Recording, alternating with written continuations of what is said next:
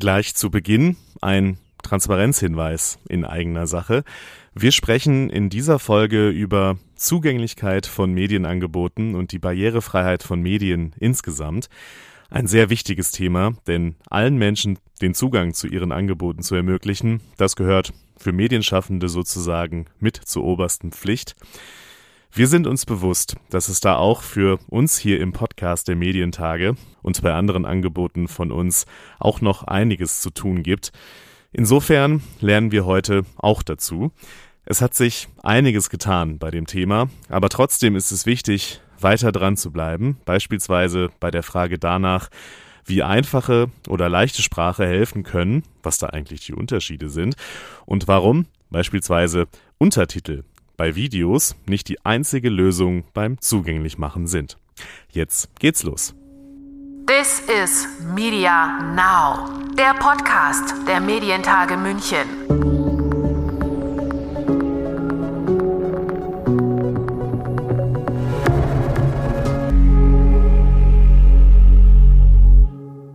Mein Name ist Lukas Schöne und ich begrüße euch zu dieser Folge unseres Podcasts. Heute erwartet euch ein Gespräch mit einer Vertreterin der Sozialhelden über den Stand der Barrierefreiheit in den Medien insgesamt. Außerdem vertiefen wir im Mittelteil des Podcasts das Thema leichte Sprache mal ein bisschen. Dazu hatte das Mediennetzwerk Bayern vor kurzem eine digitale Veranstaltung, ein Media Insights. Da war dabei Lukas Paul von der Arbeitsgemeinschaft Behinderung und Medien, die mit einem Fernsehprogramm, Auftragsfilmen und vielen weiteren innovativen und voll inklusiven Formaten den Alltag von Menschen mit Behinderung dokumentieren. Und die ABM, wie sie kurz heißt, setzt sich außerdem auch für die Belange von behinderten Menschen am Arbeitsplatz ein. Mit von der Partie war auch Flora Geske vom Startup Sum, die mithilfe von KI und automatisierten Übersetzungen, ja, sowas wie Google Translate oder DeepL für leichte Sprache werden wollen. Wie? Dazu später mehr.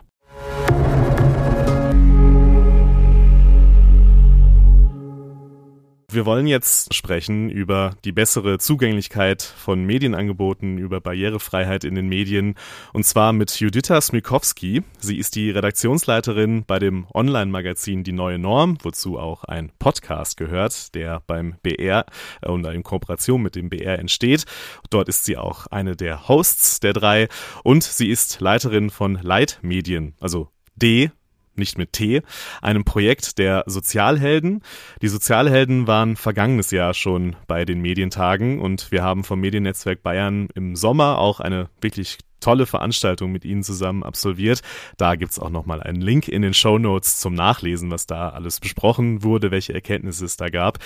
Und dieses Jahr wird Juditha dabei sein bei den Medientagen vom 18. bis zum 20. Oktober. Ich glaube, dein Panel ist am 20. Oktober, wenn ich, wenn mich nicht alles täuscht.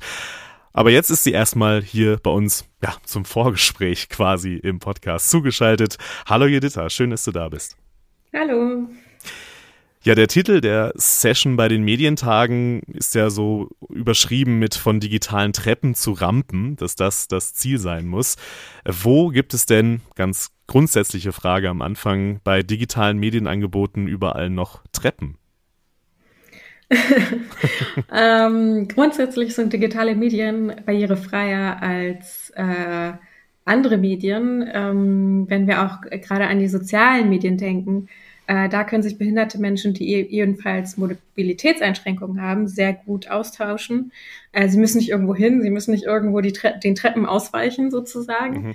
in der realen Welt. Ähm, aber für andere äh, Behinderungen sieht es da natürlich anders aus. Also nicht alles ist untertitelt, nicht alles hat Audiodeskription. Leichte Sprache muss man wirklich noch sehr, sehr suchen in der deutschen Medienlandschaft. Ähm, deswegen, das sind schon sehr, sehr hartnäckige Barrieren, die da noch da sind. Mhm. Ähm, jetzt hast du so ein paar Dinge schon angesprochen. Ähm, Gerade bei deiner Arbeit mit den Sozialhelden geht ihr ja auch viel oder arbeitet ihr ja auch viel mit Medienhäusern zusammen, äh, versucht da ähm, ja Potenziale herauszuarbeiten und auch Wissen zu vermitteln. Ähm, was sind denn da so deine Erfahrungen oder eure Erfahrungen? Wo stehen wir bei dem Thema in der deutschen Medienlandschaft insgesamt? Also sind wir da schon auf einem guten Weg? Stehen wir noch am Anfang? Machen wir schon vieles gut? Also so eine kleine, kleine Lageeinschätzung von dir hätte ich gerne. Mhm. Ähm, Leitmedien gibt es ja seit zehn Jahren. Also seit zehn Jahren gehen wir in Redaktionen und ähm, Schulen, unterhalten uns über Themen, ähm, ja, empowern auch Journalistinnen mit, mit, Behinderung, dass wir auch den Nachwuchs sozusagen immer haben. Das ist eben auch eine Säule davon. Und ähm, wir beraten auch fiktionale Stoffe. Und im Journalismus ist es immer noch so, nach zehn Jahren, ähm, dass wir häufig die ersten behinderten Menschen da sind in der mhm. Redaktion. Ähm, das heißt, es ist immer noch so, äh, dass es nicht viele Menschen gibt, die dort arbeiten mit einer Behinderung. Das liegt an Strukturen, das liegt an der Barrierefreiheit, an ähm, ja auch diesem Begriff Journalist. Ne? Mhm. Was ist das? Das ist ja nicht geschützt. Wie wird man das? Meistens ist es noch sehr akademisch. Das ist auch eine Barriere für behinderte Menschen. Ähm, deswegen muss man da manchmal sehr, sehr niedrig ansetzen und immer wieder ähm, für Offenheit werben, für Menschen mit Behinderung werben. Ich bin auch ein Mensch mit Behinderung, also ich werbe sozusagen auch äh, für, für Leute, die so sind wie ich. Mhm. Das ist manchmal auch ein äh, seltsames Gefühl, aber ähm, es ist gleichzeitig auch äh, schön zu sehen, äh, wenn es total einleuchtet, was wir erzählen. Wenn wir erzählen, dass es eben zum Handwerk gehört von Journalistinnen, dass sie ähm, verschiedene Zugänge haben zu einem Thema, dass sie Minderheiten mitdenken, dass die eben auch in dem Autorinnenstamm sind, ähm, dass man eigentlich jedes Thema, die großen Themen der Zeit, Klimakrise, äh, Ukraine-Krieg äh, beziehungsweise russischer Angriffskrieg ähm, und auch ganz andere Themen einfach auch unter dem Gesichtspunkt beleuchten kann, wie ergeht es behinderten Menschen dabei. Und ähm, das ist etwas, was sehr häufig außer Acht gelassen mhm. wird, was nicht vorkommt. Also behinderte Menschen kommen einfach auch nicht vor. Auch nicht in den Diversitätsdebatten, die wir ja zum Glück auch viel haben in den Medien. Ähm, ja, das sind noch große Baustellen, die wir immer noch beackern müssen. Also ganz große, ähm, ja, große Bandbreite, die, die es da natürlich auch zu beachten gilt. Ähm, ich würde gerne noch mal einen Schritt zurückgehen, weil du gesagt hast, ähm, dass ist ein Problem und das ist ja, kann man ja, glaube ich, generell festhalten, des Journalismus immer noch ist, dass er sehr akademisch geprägt ist und dass das auch Menschen mit Behinderungen tatsächlich schwieriger macht, in den Job zu kommen. Warum ist das so? Ja, ich meine damit nämlich nicht, äh, dass das äh, irgendwie mangelt an dem Können oder mhm. an, an, dem Durchhaltevermögen von Leuten mit Behinderung, mhm. sondern ähm, es sind ganz einfache Dinge. Die Barrierefreiheit der Uni, also wirklich jetzt äh, die Stufenlosigkeit zum Beispiel, ähm, die Bereitschaft von DozentInnen, ähm, alles in verschiedenen Formen aufzubereiten, die Materialien, dass eben auch blinde oder äh, taube Menschen mitmachen können. Ähm, man muss viel um Assistenzen kämpfen im Studium, wenn man auf Assistenz angewiesen ist. Ähm, von Menschen mit Lernschwierigkeiten sprechen wir da noch gar nicht. Mhm. Und ähm, es ist ja auch etwas, was körperlich einfach auch sehr herausfordernd ist. Ne? Ein, ein Studium, äh, die Regelstudienzeit, der Stress, äh, die Finanzierung, das haben wir ja alle. Ne? Das, das gilt natürlich nicht nur für behinderte Menschen. Ähm, aber die haben da eben noch ein paar mehr strukturelle Herausforderungen. Mhm. Ich glaube also ganz ähm, spannender Einblick, weil auch darüber, ähm, auch da spreche ich auch für mich transparenterweise, denkt man ja so erstmal gar nicht darüber nach, ne, dass da wirklich ganz konkrete ähm, Barrieren und Hürden es an dieser Stelle schon gibt, eigentlich im Schritt bevor überhaupt äh, Medien von Menschen oder mit Menschen mit Behinderung entstehen können, äh, finde ich einen ganz, ganz spannenden Aspekt. Jetzt leistest du ja oder ihr von den Sozialhelden generell einen Beitrag dazu, dieses Wissen und auch diese, ja, diese ganzen Themen, die du gerade angesprochen hast, äh, wo die Perspektive von Menschen mit Behinderung dann leider fehlt, ganz oft, ähm, das in die Medienhäuser zu tragen. Ähm, das macht ihr mit den unterschiedlichsten Projekten. Ich habe ja am Anfang gesagt, dass du ähm, die also die zwei davon quasi leitest, die Leitmedien und, und die neue Norm. Ähm, sortieren wir das mal kurz für diejenigen, die es noch nicht kennen. Äh, was macht ihr da jeweils genau? Genau, bei Leitmedien, Leitmedien mit D, von einer Behinderung leiden. Mhm. Ähm, das war eben oder ist eben noch ein sehr, sehr großes und weit verbreitetes Klischee, mhm. ähm, dass Menschen eben immer an ihrer Behinderung leiden oder an einer Erkrankung leiden. Äh, Im Gegensatz dazu, ob sie sie einfach haben und damit leben. Das wäre sozusagen die Formulierungsempfehlung, ja. die wir da in diesem äh, Projekt immer geben und damit eben in die Redaktionen gehen. Ähm, das Projekt hat zwei Säulen oder beziehungsweise drei. Einmal, ähm, ja, dass wir wirklich in die Redaktion gehen und schulen, dass wir Feedback geben ähm, zu Reportagen oder anderen Stücken, dass wir Protagonistinnen vermitteln, ähm, dass wir Autorinnen vermitteln. Die zweite Säule ist eben das Empowerment von behinderten Journalistinnen, von den wenigen, die es eben gibt, ähm, dass wir mit denen immer wieder uns austauschen über Themen, was sie bewegt, welche Barrieren es immer noch gibt, ihrer Meinung nach. Und eben auch, dass sie diese Expertise haben, diesen Blick von eines Menschen mit Behinderung, äh, den es eben oft in der äh, Medienlandschaft nicht gibt. Mhm. Und das dritte ist eben ähm, ja die fiktionale Beratung, weil die Klischees, die es in den Medien, in den nicht fiktionalen Medien gibt, gibt es eben auch in den fiktionalen mhm. Medien, in Filmen, im Tatort. Und ähm, das ist äh, eine ganz, ganz große Verantwortung von den MacherInnen. Ähm, denn wenn man im Tatort ein Klischee über behinderte Menschen sieht und so im Alltag nicht viel mit denen zu tun hat, dann glaubt man das erstmal. Und dann wird das weiter verbreitet und dann verfestigt sich das. Und ähm, dann hat das reale Auswirkungen auf unser Leben. Und das ist eben das, was wir da immer versuchen ähm, zu, ja, zu appellieren. Ähm, auf der anderen Seite merken wir eben auch, dass die Hilfe auch gesucht wird. Also wir werden eben auch angeschrieben und gefragt, ja, könnt ihr dieses Drehbuch ähm, nochmal checken auf diskriminierungssensible Sprache zum Beispiel. Also es wird auch Beratung eingefordert, das freut uns natürlich und ähm, genau. Du sagst, es wird eingefordert. Wie ist da so deine ja, Erfahrung der letzten Jahre? Äh, ist das Thema, also wird, rückt es mehr in dem Bewusstsein von, von Medienschaffenden? Hat sich da, da was verändert? Mehr, bekommt ihr mehr Anfragen, vielleicht auch ganz praktisch? Wie, wie ist da so die Entwicklung? Ja, ähm, die Anfragen werden mehr. Äh, wobei man natürlich sagen muss, äh, die Diversität, dieses Wort, wo Behinderung ja auch wirklich dazugehört, ähm, ist es einfach leider so, dass äh, Behinderung dabei oft nicht mit gemeint mhm. wird mhm. und oft vergessen wird. Also es geht meistens eher um äh, Migration oder äh, LSBTQI ähm, Lebensrealitäten, aber Behinderung wird oft nicht mit gemeint. Ähm, und da fragen wir uns natürlich, woran das liegt. Äh, da werden immer die sogenannten Berührungsängste auch angeführt, was irgendwie ein Argument ist, was, was uns, was wir nicht mehr hören können, mhm. ähm, weil es natürlich auch eine sehr bequeme Haltung ist von den Menschen, ähm, gerade von Journalistinnen. Also ich habe ja als Journalistin die Aufgabe, mich mit möglichst verschiedensten Themen und verschiedensten Lebensrealitäten zu befassen. Das ist einfach mein Job. Ähm, und so bilde ich eben auch die Meinung über diese Leute. Und ähm, da nicht gut vernetzt zu sein, äh, ist erstmal kein Vorwurf, aber mhm. es, es muss einfach mehr da gemacht werden. Ne? Ja, ist einfach eine Feststellung erstmal an, an der genau. Stelle. Ähm, wie war denn dein Weg eigentlich zu den Sozialhelden? Ähm, ich habe äh, Online-Journalismus mhm. studiert in Darmstadt und ähm, im letzten Semester gab es einen Wettbewerb, äh, wer die beste Idee für die Berichterstattung rund um die Republika hat in mhm. Berlin. Ähm, der kriegt ein Ticket oder gewinnt ein Ticket und darf dann da eben die Berichterstattung machen. Und äh, Leitmedien war da auf dem äh, Podium und okay. da habe ich eben gepitcht, dass ich die interviewe und dabei, äh, also damals vor zehn, 13 Jahren oder so, mhm.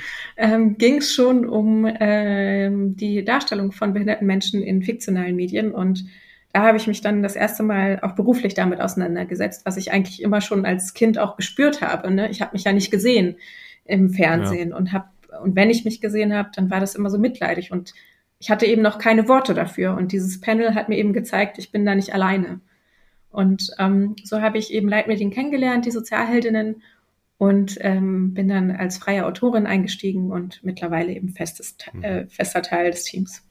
Auch äh, spannend natürlich, da, dass wir jetzt äh, 12, 13 Jahre später äh, auf einer anderen der großen Medienveranstaltungen in Deutschland bei den Medientagen München weiter über das Thema sprechen. Ich glaube, das zeigt ganz gut, wie wichtig es ist, da einfach dran zu bleiben, dass das nicht irgendwie ein Panel oder irgendwie ein Tag ist und dann ist das irgendwie abgehakt, jetzt wissen wir Bescheid, sondern einfach auch ein Prozess und dadurch, dass sich die Medien so verändern in den letzten Jahren, auch digital äh, natürlich neue Themen noch einfach dazukommen ähm, und deswegen wir auch immer weiter darüber sprechen müssen, unter anderem ja auch äh, heute hier im Podcast.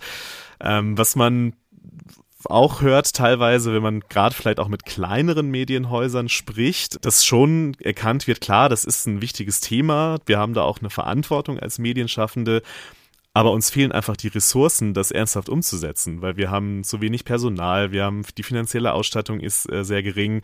Was sagst du denen? Dass ähm, sie sich bei Behörden können sie Gelder beantragen, mhm. wenn sie jemanden einstellen mit Behinderung für Umbauten, äh, für Hilfsmittel. Äh, die behinderten Menschen selber sagen natürlich auch, was sie brauchen, also einfach mal sprechen mit denen. Mhm. Also das, äh, das ist schon schwierig, auf der Ebene weiter zu diskutieren, mhm. weil ähm, das ist natürlich immer einfach, sich hinzustellen und sagen, ach, das ist zu kompliziert, mhm. ich habe kein Personal dafür. Dann können wir es auch lassen. Ne? Also und eine Chefin, Chef ähm, sollte eben alles dafür tun und eben die Ressourcen haben und sich da reinfuchsen, ähm, wie er oder sie es schafft, äh, da Vielfalt reinzubringen in die Redaktion. Und wie gesagt, also es gibt ähm, verschiedene Hilfestellungen, ähm, es gibt Gelder, die muss man beantragen eben. Und es gibt eben auch die BewerberInnen, die ganz genau wissen, was sie brauchen. Mhm. Also da ähm, reden, reden, reden, ähm, die Perspektive einholen, ist da, glaube ich, ein ganz, ein ganz wichtiger Faktor dabei. Ähm, es gibt ja so verschiedene Stellschrauben, äh, wo man, wo man ansetzen kann. Und eine der, ja, wenn nicht sogar nicht wenn nicht sogar, die wichtigste wahrscheinlich ist die Sprache. Da gibt's ja dann einmal die leichte Sprache und die einfache Sprache. Und ich bin auch ganz ehrlich, ähm, bevor ich mich mit dem Thema beruflich nicht beschäftigt habe, wusste ich auch den Unterschied dazwischen nicht. Äh, wenn wir da vielleicht auch einmal kurz dabei bleiben, was ist leichte Sprache, was ist einfache Sprache? Leichte Sprache ist, ähm, hat ein sehr starkes Regelwerk. Mhm. Also es gibt zum Beispiel Regeln wie eine Information pro Zeile, wenn man jetzt im, im Print- oder im Online-Journalismus dran denkt. Ähm, und es gibt eben die Regel, dass PrüferInnen, die selbst betroffen sind von einer Lernschwierigkeit, den Text lesen und sagen, ob sie ihn verstanden haben. Erst dann darf sich leichte Sprache leichte Sprache nennen. Also es gibt diesen Prüfmechanismus. Mhm. Mit PrüferInnen, die in Büros arbeiten, die selbst betroffen sind, ähm, die auch immer wieder ausgetauscht werden, ähm, damit es verschiedene Niveaus gibt, einfach von, vom Verständnis. Und einfache Sprache ist etwas, was eben ähm, ja wir einfach so versuchen können. Also die hat nicht so die starren Regeln, sondern es ist einfacher ausgedrückt. Mhm. Ne? Also da gibt es natürlich sehr viel Spielraum, ähm, aber man kann es eben versuchen, einfach mal selber zu machen.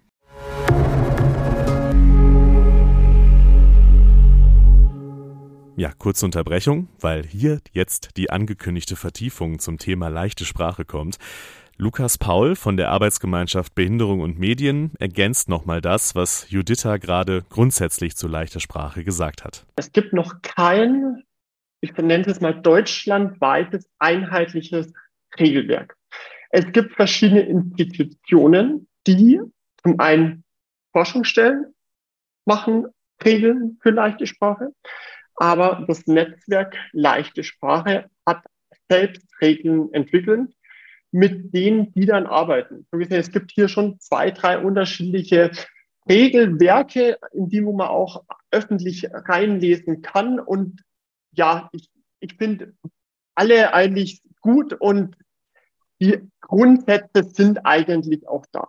Beim, ja, beim Netzwerk leichte Sprache ist mir dieser Punkt der beruflichen Teilhabe von Menschen mit Behinderung oder Menschen mit Lernschwierigkeiten, das ist dort ganz fest verankert. Und das finde ich persönlich unglaublich wichtig, weil wir leben in einer inklusiven, diversen Gesellschaft und dann müssen, müssen Menschen dies auch wirklich tagtäglich nutzen, mit in der Entwicklung, mit dabei sein. Und dass es generell noch viel zu entwickeln gilt, das stellt auch Flora Geske von SAM fest.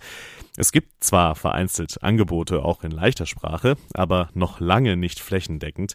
Sie kennt und bewegt das Thema aus ihrem Familienumfeld. Ihre Tante konnte wegen einer körperlichen Behinderung nicht so lange zur Schule gehen, wie das heute vielleicht gehen würde. Und doch will sie sich natürlich informieren. Wie hier zum Beispiel ein Artikel über die derzeit geltenden Corona-Regeln, die kompliziert geschrieben sind, die lange Sätze, verschachtelte Sätze haben und wo auch Fremdwörter drin vorkommen. Und da ist es dann so, dass es für meine Tante schwierig wird und dass sie am Ende mehr Fragen als Antworten tatsächlich vorfindet.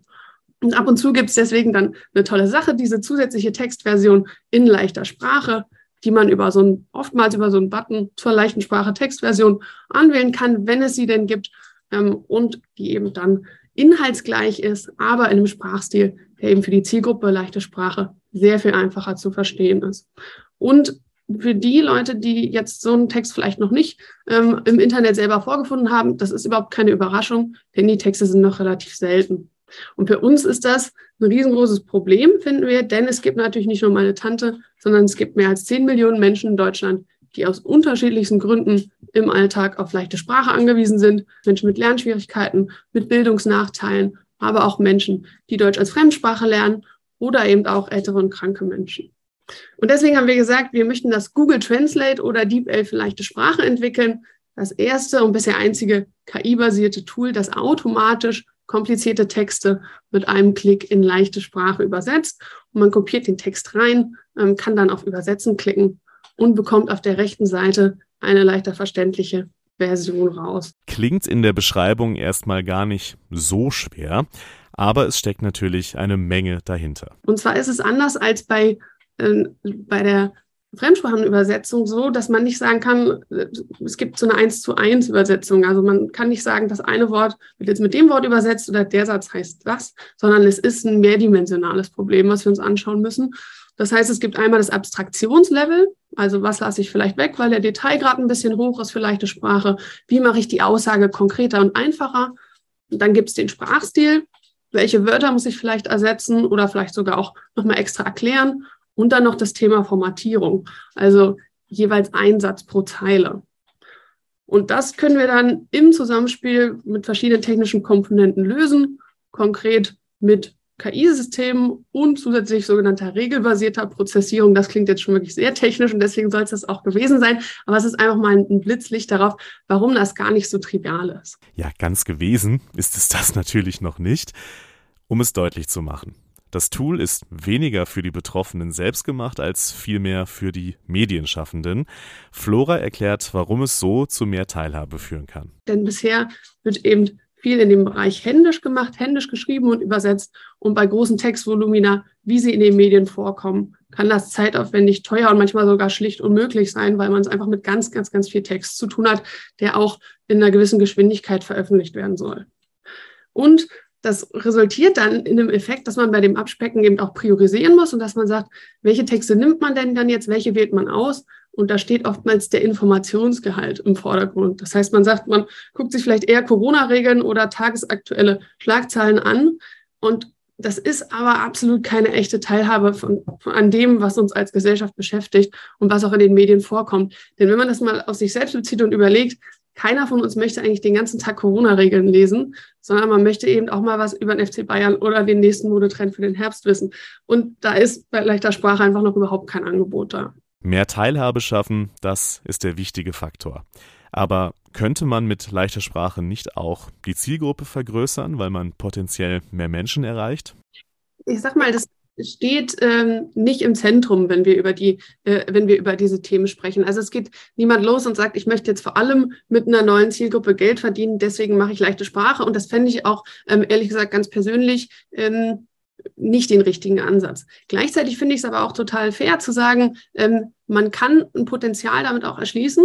Aber ich bin schon dieser Ansatz zu sagen, Inklusion und ich mache was für die Gesellschaft, der sollte im Zentrum stehen, denn man muss ja dann auch nochmal über die Monetarisierung nachdenken und dann eben zu sagen, nur um Inklusion äh, oder nur um ein Angebot zu schaffen, was ich dann verstehe, dass ich dafür mehr bezahlen muss als vielleicht jemand anders, da wird es dann so ein bisschen schwierig. Also man mhm. muss sich da sehr genau über die Monetarisierung und eine faire Monetarisierung Gedanken machen, wenn man da was machen möchte. Und wir sagen immer, ähm, in erster Linie sollte es doch erstmal darum gehen, Barrieren abzubauen, ein inklusives Angebot zu schaffen. Und wenn da ein Monetarisierungspotenzial drinsteckt, dann ist das toll und ein schöner Nebeneffekt. Flora wird übrigens auch an dem Panel Digitale Treppen in Rampen verwandeln teilnehmen, am 20. Oktober bei den Medientagen.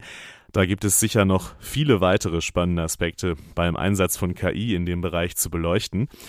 Apropos dieses Panel, jetzt geht das Gespräch mit Juditha von den Sozialhelden weiter.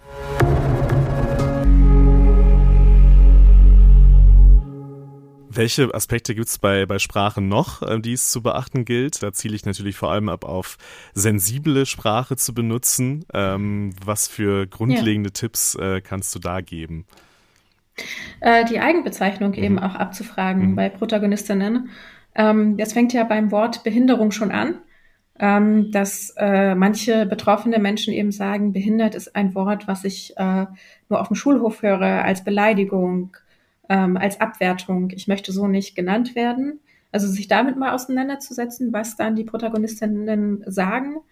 Und auf der anderen Seite, wir von Leitmedien bestärken eigentlich auch, ähm, das Wort zu benutzen. Denn Behinderung hat zwei ganz, ganz wichtige Dimensionen, und zwar das Behindertsein und das Behindertwerden.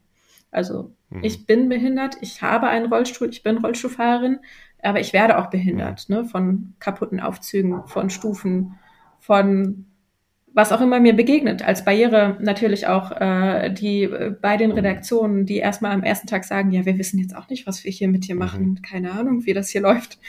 Und man kommt so als Praktikantin hin und sagt, okay, ja. gut, ich kann es dir auch nicht sagen. ähm, na, aber über Unsicherheiten mhm. zu sprechen ist, ist natürlich immer wichtig, aber äh, das ist äh, manchmal eben auch etwas, ähm, wo man sich mehr Einarbeitung einfach wünscht. Ne? Und die Berichterstattung über behinderte Menschen gibt es ja schon milliardenfach. Ja. Also es gibt einfach die Berichterstattung, wie funktioniert das alles? Wie lebe ich als blinder Mensch? Wie lebe ich als Rollstuhlfahrerin oder so? Also man muss eigentlich nicht immer von Anfang an äh, anfangen, von ganz, ganz vorne, sondern man sollte behinderte Menschen eben auch als Protagonistin in anderen Themen vorkommen lassen. Darum geht es uns mhm. sehr, sehr häufig. Und das kann man eben auch durch die Sprache eben machen, indem man äh, die Behinderung nicht so total in den Mittelpunkt stellt, seine eigene Bewunderung da in diesen Beitrag reintriefen lässt, sondern einfach sich erstmal zu unterhalten ja. und zu sagen, okay, hier ist eine Person, die lebt mit ihrer Behinderung und macht eben was ganz anderes Tolles, ne? ist was auch immer, Physikerin oder so. Ähm, und darüber dann zu berichten. Und auf der anderen Seite eben trotzdem auch natürlich die Barrieren nicht außer Acht zu lassen. Die sind eben auch noch da und ähm, wir haben in Deutschland eben noch nicht so gute Gesetze, dass äh, die auch gesetzlich einfach verboten werden, gerade im privaten Bereich. Ähm, deswegen müssen wir da als Journalistinnen auf jeden Fall auch noch drauf gucken. Und das sind so verschiedene Blickwinkel, wo man sich nähern kann, ähm, eben so ein bisschen diese Berührungsängste, diese Bewunderung, dieses, hier ist eine einmalig behinderte Person, die etwas ganz Tolles macht. Wenn wir das so ein bisschen zurück, zurückfahren und uns wirklich auf andere Themen einfach einlassen, dann kommen behinderte Menschen in ganz, ganz vielen verschiedenen Themen vor, wo sie vorher eben nicht mhm. vorgekommen sind. Also es zieht sich ja wie ein roter Faden äh, durch. Reden, Perspektiven einholen, ähm, die Berührungsängste abbauen. Das ist ja bei all diesen Fragen, äh, über die wir heute sprechen, über die wir bei den Medientagen äh, bei eurem Panel sprechen. Ähm, das ist halt einfach das, das A und O äh, dabei. Vielleicht nochmal zurück zu einem äh, wirklich praktischen Beispiel, ähm, weil es auch schon ein paar Mal fiel, das Wort äh, der Untertitelung von Videos. Ähm, das ist ja auch so ein, so ein Thema, wo viele, die ähm, Videocontent machen und das dann untertiteln, entweder automatisch untertiteln lassen äh, oder halt selber untertiteln, was natürlich auch wieder ähm, mehr Aufwand bedeuten kann. Ähm, das ist aber, damit ist nicht alles gelöst. Also man kann nicht sagen, äh, ich habe jetzt das Video untertitelt, also ist das jetzt barrierefrei. So einfach ist es nicht. Warum? Ja, das äh, zielt ja nur auf taube Menschen mhm. ab. Die können da mitlesen, beziehungsweise auch alle anderen, die in der U-Bahn ohne Ton ähm, den Inhalt konsumieren. Das ist ja einfach gang und gäbe mhm. mittlerweile. Ähm, ich habe auch Schwierigkeiten mit diesem Zeitargument, äh, ähm, denn wir müssen einfach die Strukturen schaffen. Ja und die werden ja auch mhm. immer mehr geschafft, zum Glück, ähm, dass es Untertitelstellen einfach auch gibt. Ähm, aber da kann man auch bei Twitter Betroffenen auch eben immer wieder zuhören und, und mitlesen, wie sie ähm, von diesen automatisierten Titeln, äh, Untertiteln einfach nichts mitbekommen, mhm. also von dem Inhalt, weil, weil die einfach so schlecht sind. Und das ist dann eben auch ein Ausschluss mhm. von den ZuschauerInnen. Ja. Also nur, dass wir das. Und wenn genau. du ja. Äh, wenn du dann äh, weitergehst beim Video, äh, bräuchte es natürlich auch die Audiodeskription, also eine Spur. Es ist eigentlich eine Tonspur, eine extra Tonspur für, für blinde Menschen, die eben sagt, was passiert hier gerade in diesem Video. Natürlich, wenn du ein Interview gibst, wie, wie wir es hier mhm. gerade machen, dann könnten wir am Anfang einfach sagen, wie wir aussehen, äh, wo wir sind und äh, wie eben das Setting ja. ist. Ne? Da brauchst du nicht die ganze Zeit eine Tonspur, die die ganze Zeit mit äh, spricht und immer wieder beschreibt. Ähm, aber ja, bei Reportagen ist es natürlich so, dass, dass das Bild oft wechselt. Mhm.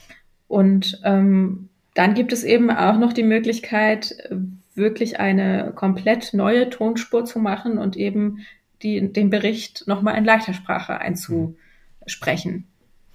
Also auch da sieht man schon an diesem einen konkreten Beispiel äh, der Untertitel, ich meine, das machen ja die meisten inzwischen auch und das ist ja auch bekannt, ähm, dass es da halt immer wieder Nuancen gibt und halt, ich glaube, der entscheidende Punkt dabei ist ja, ähm, dass man halt auch der, den verschiedenen Formen von Behinderungen halt einfach Rechnung trägt in dem, äh, in dem, was man, was man da an Content produziert. Ähm, ja, und -hmm. vor allem auch, ähm, es ist ja so, dass äh, wenn ich in der Küche bin oder im Arbeitszimmer und der Fernseher nebenbei läuft, dann habe ich eben auch nicht äh, das Bild, sondern ja. äh, dann höre ich nur zu. Also es ist, oder beziehungsweise ja, das Beispiel mit der U-Bahn ohne Kopfhörer, das machen wir ja alle und deswegen nützt es uns allen auch etwas. Also ich finde, so sollten wir auch an die mhm. Sache rangehen und nicht ähm, das so als Charity und als Mitleid verstehen für die paar Menschen, die es vielleicht brauchen. Auch wenn es nur ein paar Menschen wären, also ja. dann ist es einfach eine Verpflichtung. Das ist äh, eine, eine gute Überleitung zu der Frage, die ich sowieso jetzt stellen wollte. Ähm, es ist ja dann oft natürlich oder vor allem im Bereich der privaten Medien natürlich auch so, dass da sehr wirtschaftlich gedacht werden muss. Ähm, und das Thema, du hast es jetzt angesprochen schon, ähm, Barrierefreiheit, Zugänglichkeit, zugänglich machen von Medieninhalten ähm, ja auch unter dem Aspekt betrachtet werden kann, ja, ich erreiche einfach eine potenziell größere Anzahl von Menschen mit meinen Angeboten. Ist das auch, ähm, weist ihr da in eurer, eurer Arbeit auch drauf hin? Natürlich. Also äh, wir sprechen nicht nur von behinderten mhm. Menschen. Ähm, was ist auch überhaupt Behinderung? Behinderung entsteht ähm, zu einem sehr, sehr großen Teil äh, im Laufe des Lebens. Also wir alle müssen uns damit mhm. auseinandersetzen. Ähm, wir haben verschiedene Situationen. Also wenn man an die Barrierefreiheit äh, von Ebenerdigkeit denken, Familien mit Kinderwegen mhm, profitieren mhm. da genauso. Ähm, ja, wie gesagt, das Beispiel, wenn ich in irgendeinem anderen Raum bin und ähm, trotzdem zuhören möchte und äh, vielleicht wissen möchte, was gerade passiert im Tatort, mache ich einfach die Autodeskription an. Also man kann es eben auch verwenden und ähm, es ist auch einfach eine Verantwortung. Ähm, es ist ein sich fragen, wen möchte ich erreichen und wen erreiche ich schon und eben nicht die Frage der, Charity. Mhm. Sorry, das habe ich jetzt schon gesagt, aber irgendwie. Das ist, das ist aber, das ist, glaube ich, so auch ein entscheidender Punkt. Ähm, ich habe mal gelernt in äh, meiner Ausbildung zum Audiojournalisten, äh, Redundanz ist manchmal gar nicht so schlecht bei, bei dem Medium, weil da sind wir auch wieder beim Thema. Manchmal äh, hört man ja nicht so genau hin, wenn man einen Podcast hört. Und die wichtigen Punkte mal zu wiederholen, ist gar nicht so schlecht. ähm, zum Schluss vielleicht noch dann die Frage wieder zurück auf die Medientage kommt. Ich meine, wir haben es gerade eigentlich mehr oder weniger auch schon angesprochen, ähm, dass du vor, ja, schon vor mehr als zehn Jahren auf einem Panel zu dem Thema gesprochen hast, jetzt äh, dann zu den Medientagen kommst, worüber wir uns natürlich sehr freuen. Ähm, warum findest du das wichtig, an so Kongressen wie den Medientagen teilzunehmen und das Thema dort zu besprechen? Panels sind eben das eine. Ähm, meine Beobachtung ist, dass dort immer viele Menschen sitzen, die sich eigentlich grundsätzlich einig sind. Mhm. Ich meine, niemand wird sich, glaube ich, hinsetzen und sagen, ach, Diversität brauchen wir nicht und Barrierefreiheit, nee. Wahrscheinlich. Viel zu es werden, es werden zumindest, zumindest werden es immer weniger Leute, die das wahrscheinlich sagen, ja. Genau, also das heißt, äh, man hat da grundsätzlich schon Zustimmung. Mhm. Ähm, aber ich finde, die ZuhörerInnen haben da eben auch einen passiven Part mhm. und ähm, ich mag eben bei solchen Veranstaltungen eher auch den, den Teil danach, mhm. wenn man nochmal ins Gespräch kommen kann, mhm. wenn man nochmal konkret vielleicht Tipps geben kann oder wenn nochmal konkret Fragen sind. Ähm, also gerne mich ansprechen. Mhm. Ich bin dann da und gebe gerne Auskunft. Und ähm, manchmal mündet das eben auch in einem Workshop. In, in, einem Workshop ist es eben auch etwas, wo man mehr Zeit hat. Es ist individueller, man kann mehr Rückfragen einfach stellen. Und ähm, so, so stelle ich mir das vor, eben, dass es immer nur der Anfang sein kann.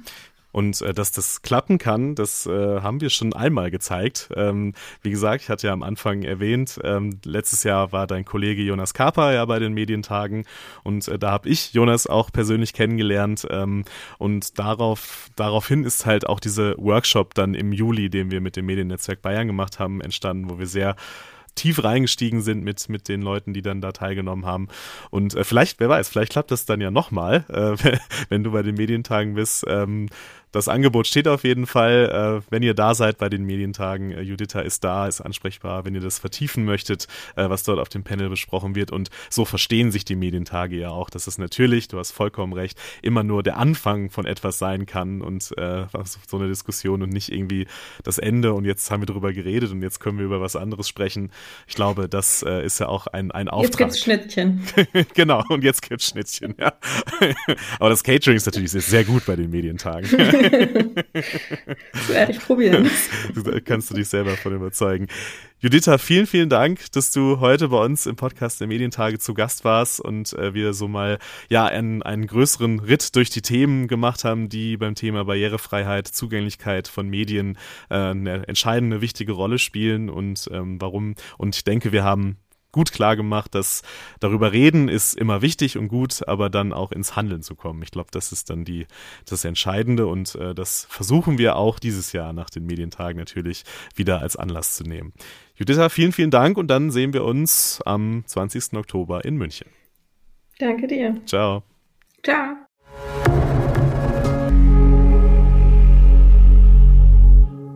Wir nähern uns in großen Schritten den Medientagen München. Wer also noch kein Ticket haben sollte, der sollte jetzt schnell den Ticketshop auf unserer Homepage medientage.de aufrufen und sich eins sichern.